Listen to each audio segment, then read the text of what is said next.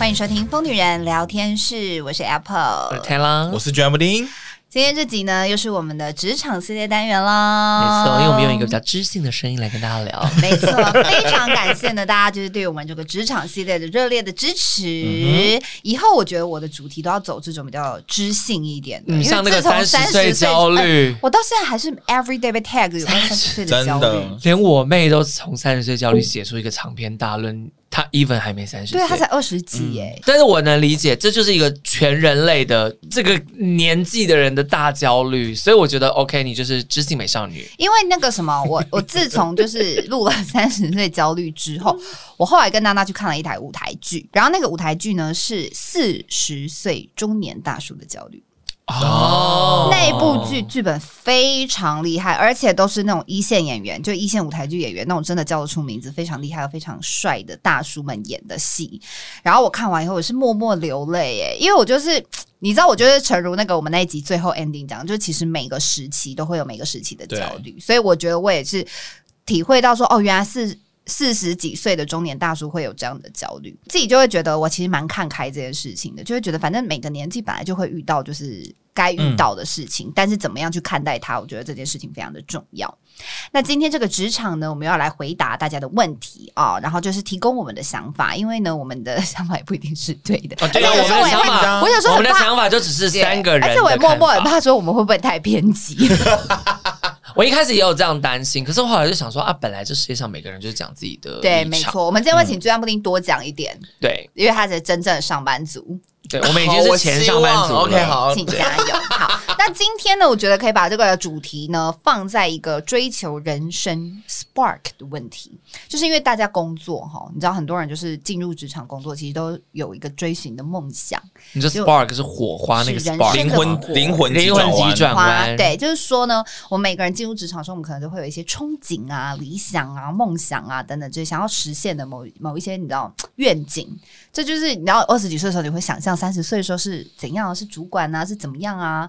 可以赚多少钱啊？类似这样子哈。然后这位朋友呢就投稿，他说：“Apple 你好，默默听你们的 Podcast 很久了，一直都是我的心灵鸡汤，谢谢。”在这个主题呢，我想分享哦，他就是说职场中找不到人生 Spark 的问题。他说现在这份工作呢，在广告代理商做得很擅长，一路升迁也很顺利，但是我做得很行尸走肉。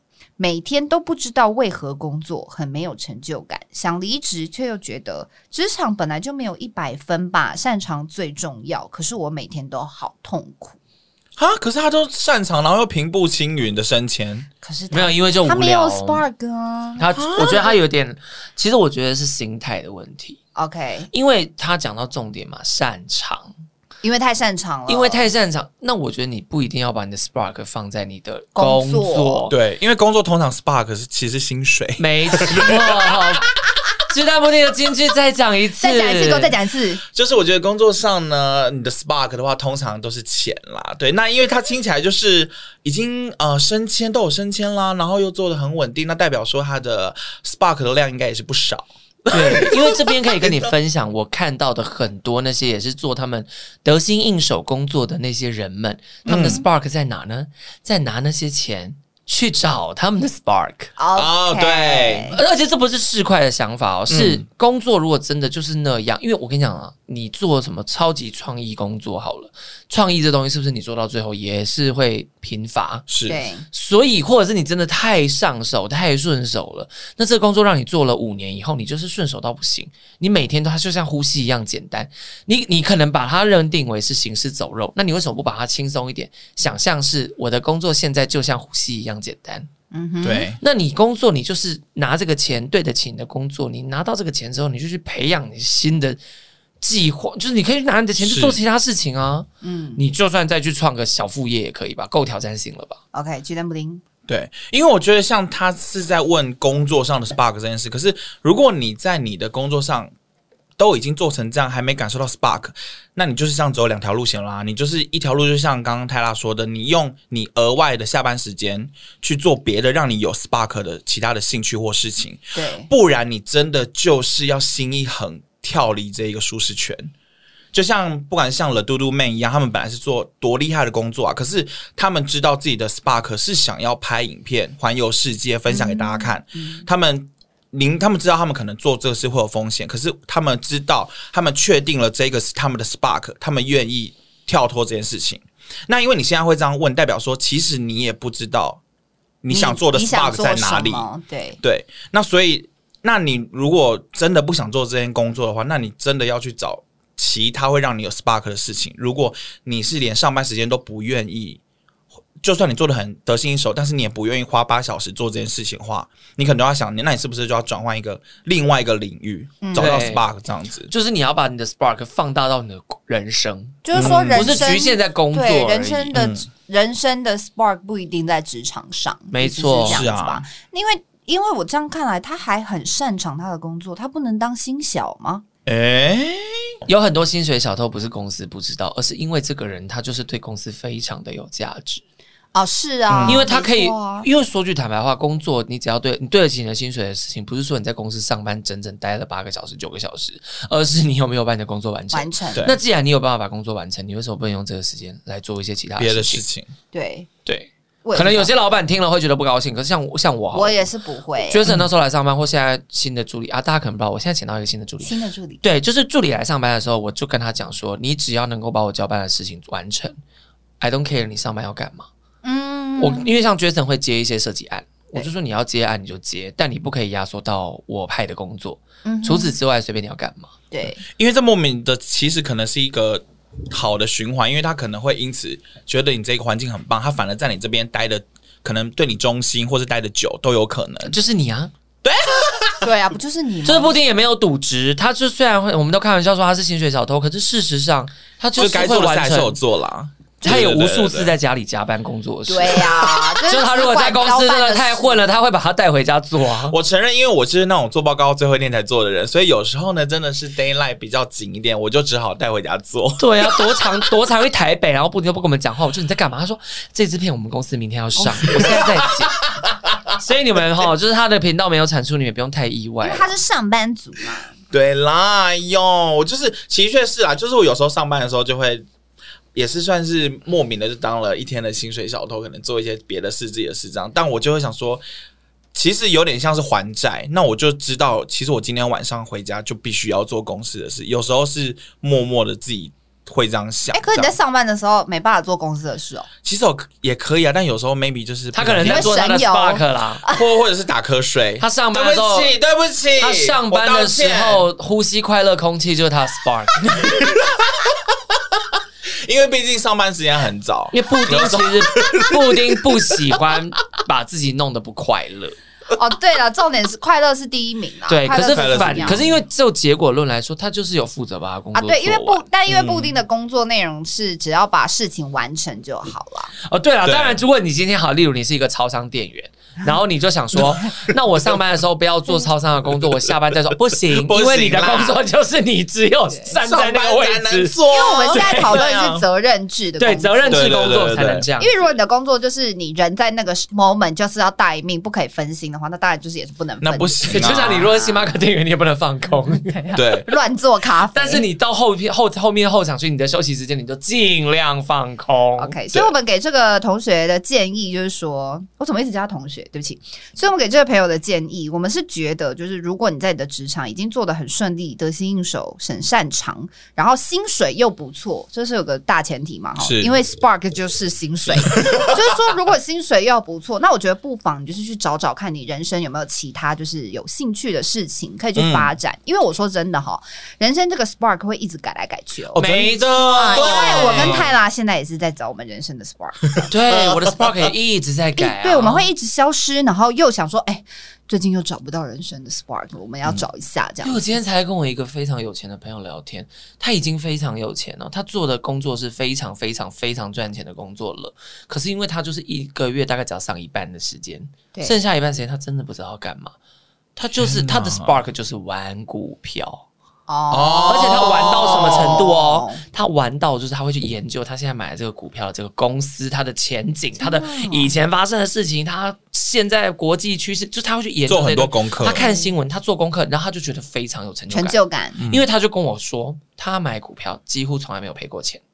因为大家不都说买股票有赚有赔，哦、可是因为他为什么会没有赔钱？就是因为他一直在做功课，他钻研他嘛、嗯。对，那可是他还是在做一份得心应手的工作。嗯，但哦、因为他就开玩笑说，他如果不做现在这份工作，他还一个月还是有四五万的收入。嗯，来自于他的副业这样子。哦、嗯，所以我只能说，就是 Spark 有时候你不要把它 focus 在一个东西上面，嗯，你要把它。套用到你的全盘人生，工作也是你人生的一部分。嗯、对，对，对对对，然后一个人不一定只做一件事情，是对因为我现在也是很鼓励大家斜杠，因为我前阵子去那个台艺大演讲嘛，然后好多同学都会他对他们的人生未来很迷惘，就想说不知道大学毕业以后要干嘛。嗯、然后我就会一直跟他们讲说，因为他们我跟你讲，大四我可以理解，我十我回想起来十年前我大四刚毕业的时候，我也迷惘到不行，因为我不知道我要做什么。因为你知道我们广电系毕业有太多工作可以做，然后我那时候也会觉得我会不会选错一条路以后就。万劫不复，我这辈子就只能做这件事，完全就没有这样子啊！你知道，就是你明明就有，你明明就是做了一份工作之后，而且你看，我们当年还没有办法，就还不知道什么是斜杠，你知道，那时候网那时候没有斜杠这个词，嘿，网络还不是很发达。现在这个社群媒体这么发达，人人都有机会斜杠，然后创副业什么之类。所以我会觉得，这位朋友，如果你现在的职场自己觉得，我觉得你的工作痛苦应该来自于就是无聊。我觉得是无聊，我觉得听看起来没有成就感，每天不知道为何工作是无聊。你先首先第一点，打开你的存折，看一下你有多少存款，你的 Spark 就会来一点。对啊，如果钱就算不是 Spark，它也是燃料。如果存款不够多，那你就找你就去找新的工作。对啊，因为你就要把你那个你就把你的 Spark 当拿钱嘛。因为我们初期刚创业的时候，你说我人生什么目标？不就是赚钱？赶快把那个存折的数字弄高一点，因为我们很穷嘛。我那时候 Spark 就是研究怎么样省钱，就如果我这个月比上个月少花了两千，我就会觉得 很有成就感，我好厉害。对，嗯、可是现在就不会嘛。对，现在是反而是觉得哦，我这个月如果比上个月过得开心就好了。Spark，对，而且他其实最后有讲说职场。也许职场本来就没有一百分，我跟你说，人生所有事情都都没有一百分，分，不止职场。你说什么人际关系也好，嗯、爱情、家庭什么之类的，就是其实都没有一百分的事情，都会有让你烦心跟苦恼，或者是你一点成就感或快乐都得不到的时候，都会有。所以呢，我觉得斜杠的好处，我的所谓的斜杠也不一定是赚钱哦。我的斜杠指的意思就是说，你在人生中可能扮演很多的角色，你去多尝试很多社团活动也好。好啊，或者什么之类的，我觉得是一种分散风险。你的人生不要把一个目标，或者是你知道，好像一颗鸡蛋就全部，你知道，你的鸡蛋不要放在同一个篮子里。就是我一直鼓吹这件事情，因为你的人生的热情来自于很多件事情的时候，当有一个篮子坏掉、破掉了，嗯，你不会那么在意。对，你就会觉得说，那没关系，至少我还有九个篮子。对，我还有别的可以尝试。对，我九个篮子还是先顾好那个没关系，我就是可能稍微难过一两天，但是就啊好，那我们就再加油，可以找到新的篮子。没错，所以他才可以当佛系 YouTuber。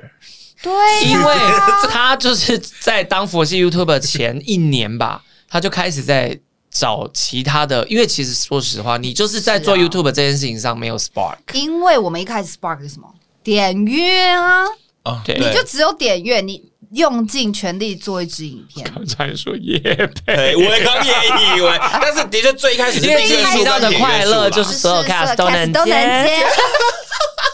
哎、欸，我先说，一开始是点阅，然后后来是所有 case 都能接，接没错。但是后来又慢慢改了嘛，对吧？对，因为这个 Spark 又没了。对，当你发现接业配也不是一个你快乐的事情之后，你又会开始就是慢慢去寻找有没有其他事情可以做。那我会觉得说，我现在的做法就是，我把我人生切割。切割开来，就是很工作有很多面向都是我有兴趣的。嗯、然后我现在很努力经营自己的生活啊，等等之类的、啊，所以我就会觉得，哎，我现在人生，你问我我人生 spark 是什么，我还说不出来呢。我就会觉得有很多个，就是你讲的是哪一个啊？哦、我还要就是数一下，说哦，就是那个哪哪一方面，我觉得还不错啊，很有我很有兴趣，有热情，很有冲劲，想好好做啊。那个我也觉得不错啊，我也有冲劲，我也想好好做。真的很多哎、欸，拍 vlog，然后连线什么的，是不是？My God，穿搭，穿搭，买家具。然后重点国家对烧到大家，烧到大家，现在烧到大家，这是我人生的 spark，你就成功成功，你喜欢的东西烧到大家，你的 spark 很大团，因为很多人被烧到，你是一个火球。就这样，所以我们就是鼓励这位朋友，好不好？希望你不要每天都过得好痛苦，可以在职场以外的地方找到人生的 spark。嗯、好，再来第二个问题。我是从事服务业的工作，目前晋升为主管阶级，但当上主管后，因责任制，时常放假还要回去开会或是处理门市大小事，导致现在的我喜欢这份工作，但却失去了生活品质，感觉整个人被公司绑住，回去开会或是处理事情都是没有加班费的。另外，我的薪水只有三万出头，请问该如何调整自己呢？谢谢你们。你公司很符合劳基法。哎、欸，为什么没有加班费啊？我都是有付加班费的、我觉得这个公司好像不太行哎、欸，听起来不太 OK 哎、欸。但其实没有付加班费的公司非常多哎、欸。我这我不是因为责任制的公司就应该没有上下班时间了吧？我觉得就是因为责任制，所以他就会觉得就不用加班费啊。可是我的意思是说，你要没有加班费的前提是你就不能限制你员工的上下班时间了吧？哦，那可能就是啊，但因为确实劳基法其实，哎，你知道劳基法是有规定一定要打卡上下班，对啊，就算责任制也要打卡上下班，所以这件事超级奇怪，因为责任制就是高兴几点进公司就进公司，几点离开公司就几点离开公司，把事情做完就好。可是因为他这个责任制是假责任制了，对，但是有很多公司，我这个是我觉得是公司的呃制度的问题。OK，而且这样子他，他他们公司他们有其他可以参考的主管啊，就例如说他们有没有其他主管，maybe 升了主管。可能说不定真的半年一年内会如此痛苦，可是他们有没有那种可能做了一年之后的那些主管可以，你说头过身就过了这样？对，就是有没有这些人可以类似当他的导师？就说可能前三个月或前半年可能会有这个过渡期，对，然后会比较痛苦，因为可能可能接下来就轮流开会，或者是可以不用去开会，或者是你因为周末开会，所以你上班就可以晚一点去。嗯，因为因为我之前听到的比较多合理的都是那种他们可能升了主管以后变责任制，那以前每天都要赶打九点的卡，但是因为升了主管以后再也不用打卡哦，他们十点十一点进公司啊，那你 Okay. 那因为你比人家晚一两个小时进公司，然后可能早两个小时离开，所以你周末加班，那这就合理嘛？但但我觉得他有一个点，因为责任制，所以我觉得他的意思应该是责任制，所以他事情变多了嘛，因为他现在是主管。所以他不只要开会，会还要处理门市大小事。所以，即便他喜欢这份工作，但是就是失去生活品质，因为工时太长了，长因为事情太多了，他做不完。但又责任制，所以他常常自己放假，可能就会回公司加班。可能 maybe 是这个意思。像布丁也都在家里加班呢、啊，也是啊。布丁公司没有付他加，没有付他加班费，其实是这样。他觉得失去生活品质，然后二来是他觉得他薪水不够多嘛，只有三万出头，那要怎么调整自己？嗯我觉得你应该要，因为薪水如果真的你觉得不够多，就是他也无法撑起你的生活，其实你应该是要去跟公司谈的。OK，对。那如果公司真的，因为也确实不能无限上纲嘛，有可能公司他就是无法 offer 你更多的钱，但也许公司可以 offer 你其他东西。因为很多人之前就是讲嘛，在跟公司谈判的时候，其实很多时候你要的不是钱。就是还有很多时候你要跟公司谈判，就像你上次讲的，不是谈加薪，可能是谈给你更多权利，或是谈给你更多的方便方便性，或是谈，或是帮你加人，让你事情做得完。对，OK。如果一个制度完善的公司，他在乎你这个员工，他是会听你的意见的嘛，对不对？所以也许去谈看看，你可以得到公司的什么 support，你去反映看看，因为你一个人在那边烦恼，也没有人知道你在烦恼这件事啊，只有我们三个知道，我们三个也不知道你是谁，也不知道你哪间公司，所以其实你应该是可以先从你的主管，或是你的。就是你的上级去反映看看，直接上级对对。那如果他们不愿意听你的声音，那你就要去思考这间公司重不重视你。对，你的喜欢会不会是单方？也会不会只是你单恋你的公司？OK，因为我自己会觉得，我自己看我自己在职场上的角度是这样：就首先，我现在待在这个职位做这份工作，我的目的是什么？那如果我现在我看三万出头，那我觉得，而且他刚升主管，那我猜他大概二十几岁。应该就是工作可能三四年、四五年，嗯，那么就是有一个升迁的机会了。那我会觉得，如果这一间公司整体制度，或者是是你未来真的想要长待的公司，你要先去看它的升迁制度是不是完善。完。就是说我我可能每每一个人大概达到多少 KPI，或者是做到几年之后都有机会晋升，然后每一次升迁的基本薪资大概落在哪里？就这个是你一定要知道的，想尽办法探听，去人去跟人事喝咖啡都可以，跟哪个主管然后当好朋友都可以，就是先探听一下，你大概升到怎么主管阶级之后，可能月薪五万或是月薪六万，是不是你喜你你觉得 OK 的薪资？然后再是不是你当上主管之后，真的每一个主管都跟你一样没有生活品质，再也没有自己的人生或什么之类，这个是你自己要去观察的。如果这间公司的制度文化就是这个样子，那。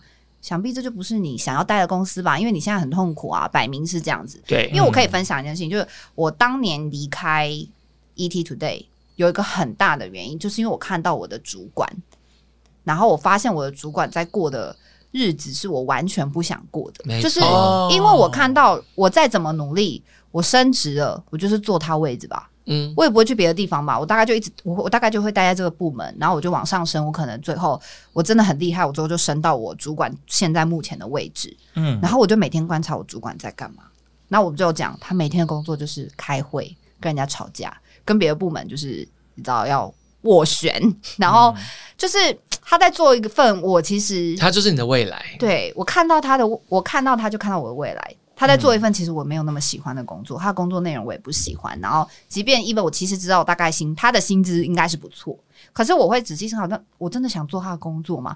然后我后来就会觉得，那我趁早赶快离开，是因为我就会觉得，那我在这里其实我也得到我该得到，累积到我的经验了，然后薪资条件什么这些，我觉得我都有得到，我也学到很多东西。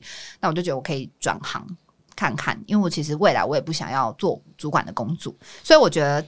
这位朋友，你可以稍微思考一下，就是你现在刚升成主管，你就要有升成主管的思维，就是说你现在当了主管，那未来只是十年内，你还会待在这间公司吗？这间公司的文化是你喜欢的吗？如果不是，你可能就是。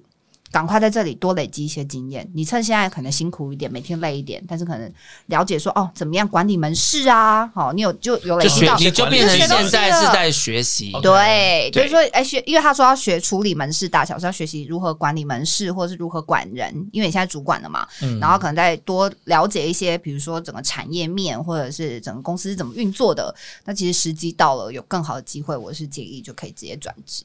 对。对，但我这边也可以分享另外一个，是我最近刚好跟我前同事吃饭，是。我前同事在我进那间公司前他就在了，他到现在还在，嗯，所以很久了，真的已经六七年了吧，嗯，然后他做的很快乐，对，可他不升主管，对，他就是，你懂我意思吗？就是我觉得我们有时候会卡在一个价值观里面，就跟要不要结婚一样，就是我工作最后一定要变主管，我一定要怎么样，这好像是一个工作流程，其实没有一定，是。有很多那种万年员工。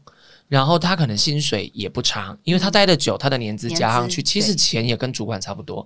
可是他不用做太，因为你知道有时候他不用负责任。你知道员工跟主管做的事情是完全完全不一样的。对。那很多人可能本来很喜欢他的工作，很喜欢他的公司，可是变成主管以后，他不能再做他喜欢的事情，他要开始管别人。但是他可能跟布丁一样佛系，根本不想管别人。他可能也不擅长管人。是。对，因为我那个前同事就是个温哦，他好温润，他比布丁还温润。他是个超级温润的人，然后他就是。我就跟他聊，他就说他在他的，而且又再回到上一期 Spark，他的 Spark 是跟他男友去登山，然后在他的阳台种植物。哇，他每天休假都在做这件事情。OK，而且因为他现在是老鸟，所以也不会有就是其他老鸟来对他指手画脚。对，所以他每天上班就是完成他的工作，然后很快乐的下班。就是因为他这个人刚刚发问的这个人，他是刚升主管，所以经历了一个骤变。就是你的工作改变了，嗯、也许你还可以去思考一题是会不会其实是主管不是你要的啊？对，对，懂你意思。这个我突然想到，因为我妈以前就我妈特教老师嘛，然后我妈当年升上主管的时候。他就是有一个过渡期，就是他每天也是工作变得非常痛苦。嗯、因为我其实我妈很喜欢当老师，因为老师可以直接面对学生或什么，然后想教案。她觉得就是，她也常常跟我们分享说，她觉得她做工作很有意义啊，很有趣这样。然后她一升成主管之后，就面临两大考验。第一大考验就是那些老师们开始就是很多秘密都不告诉他。因为他管，他变主管了，主管了嘛，然后他管这些老师这样子，对，然后再后来，然后就变成他是主管之后，他要去 cover 所有老师，所以今天哪个老师请假，他就要去帮他上课，然后他的工作量就变大。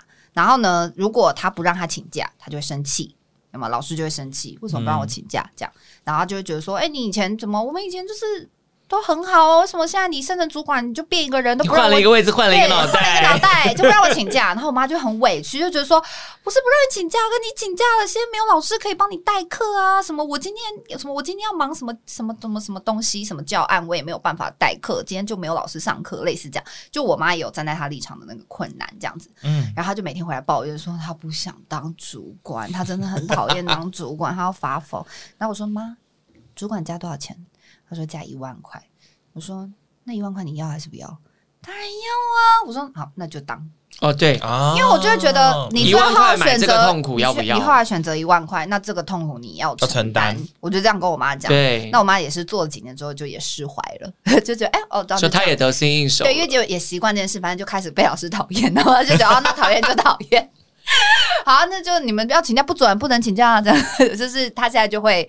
我觉得其实就是习惯呢。你可能刚做刚、嗯、当升上主管，确实你换了身份，你很怕自己换脑袋。大家都没讲，嗯、我跟你讲，就是会换脑袋。因为换位置，你你不要说换脑袋啦，换思考角度。对啦，因为你换了角度嘛，你不可能换到主管去以后，你还用员工的思维去思考，啊、那你会变烂主管。我们创业之后，我们也是就变成老板的思维模式了。对所以其实换了身份是绝对会换，就是换你的所有的思考逻辑跟想法都是会换的。因为你不换，你反而会失败。嗯、是没错。对，就像布丁，如果有一天给你个机会让你升主管，你要吗？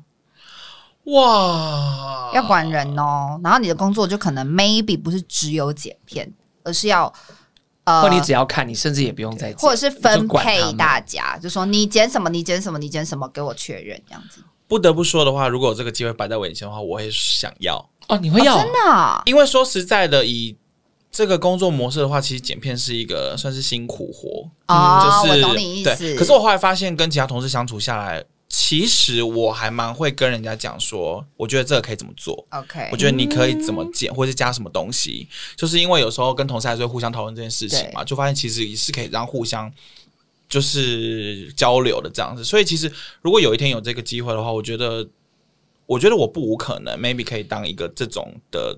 组长为什么？哎，那那那你现在看着你的上面的那些主管啊，他们过着的生活是你未来想要过的吗？我觉得是吧，是对不对？他的主管，你们经理也好快乐，经理快乐，经理快乐到爆炸。我们经纪人也蛮快乐，对，经纪人就是 布丁的主管。不得不说，呃，可是我觉得他们一来是他们又很会对更上面的人。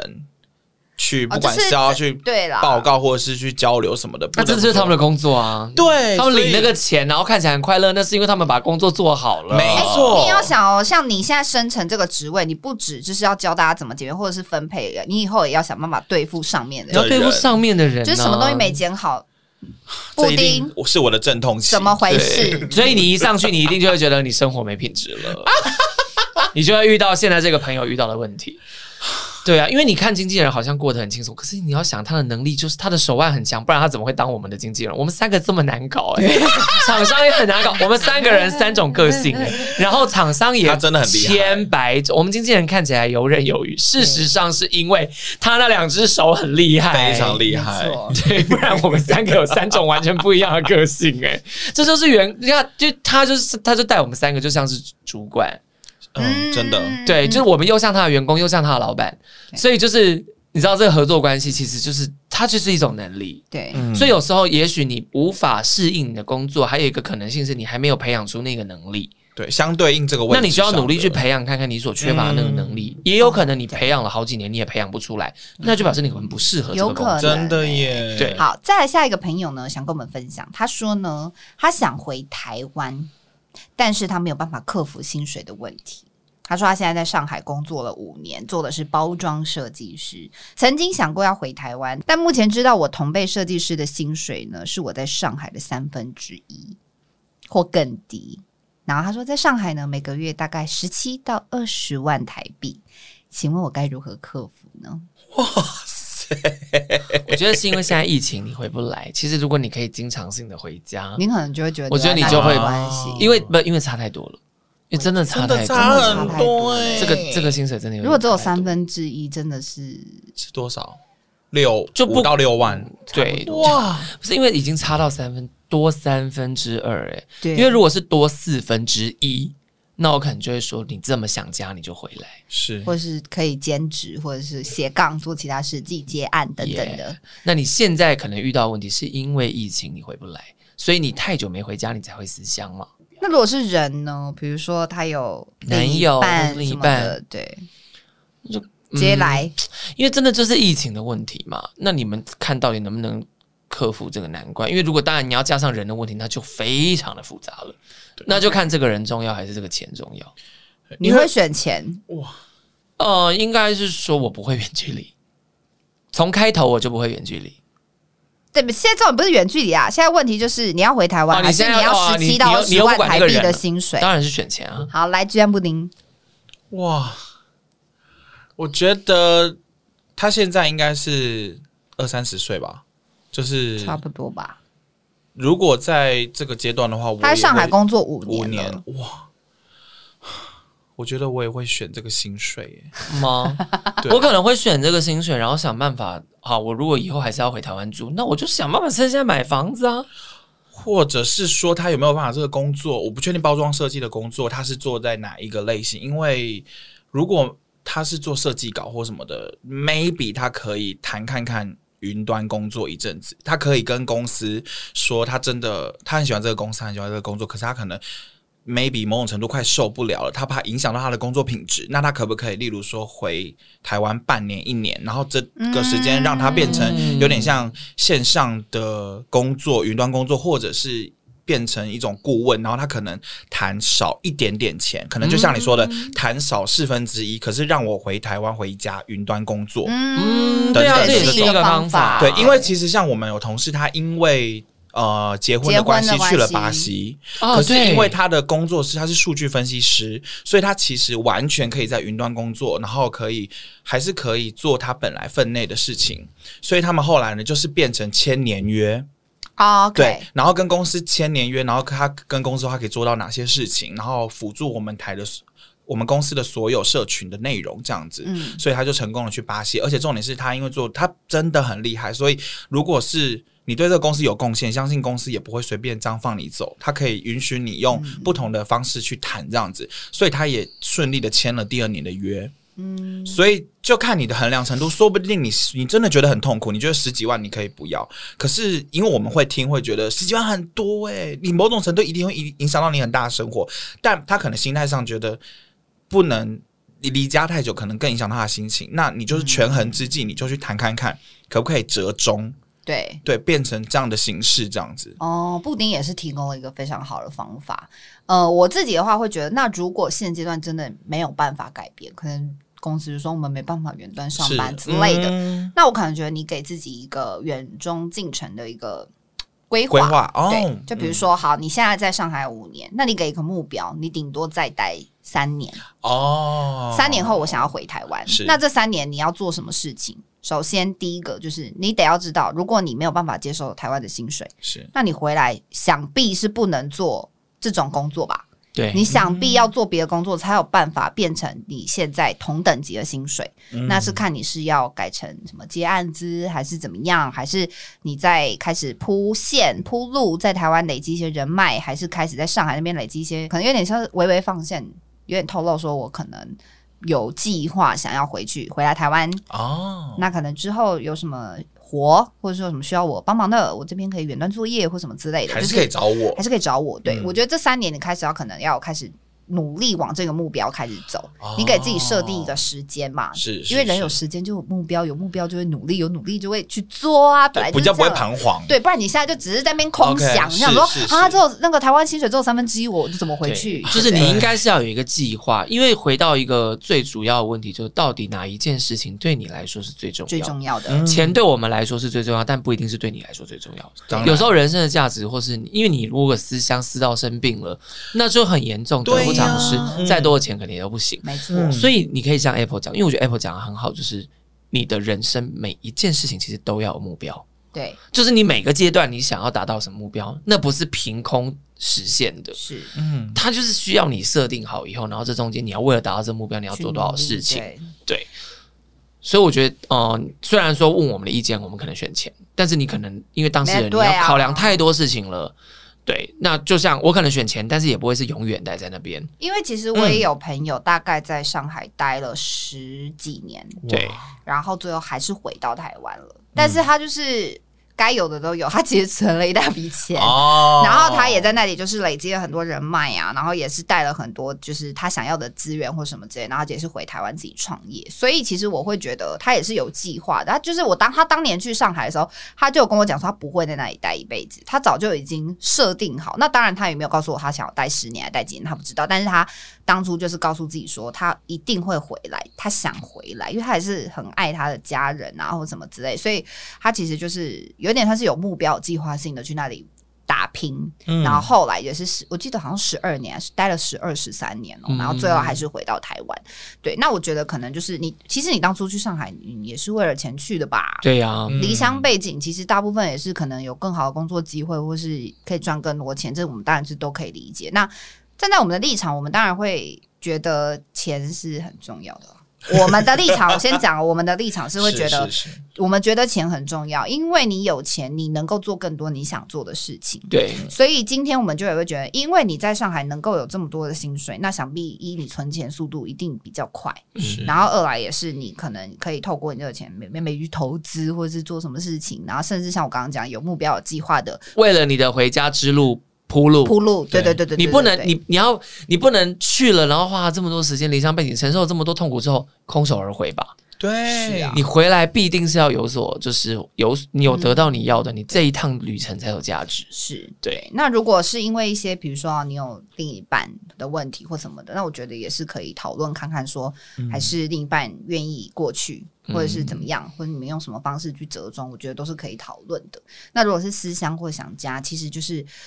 我是觉得熬过疫情真的会好很多。对，现在疫情阶段，你就先想办法做点别的事情去分心，分心。先，所以我刚刚才说去旅游啊，真的。就像了嘟嘟妹他们不是回美国之后，他们也是其他地方不太能去，他们就把美国每个地方都去遍了。对，这也是一个方法嘛。你去不了其他国家，那你你你还好庆幸你待在一个这么大的地方，对，你还有很多地方可以去。其实给自己设定一个目标就可以了。对，设定目标，设定目标，是万事俱备，只欠东风。是。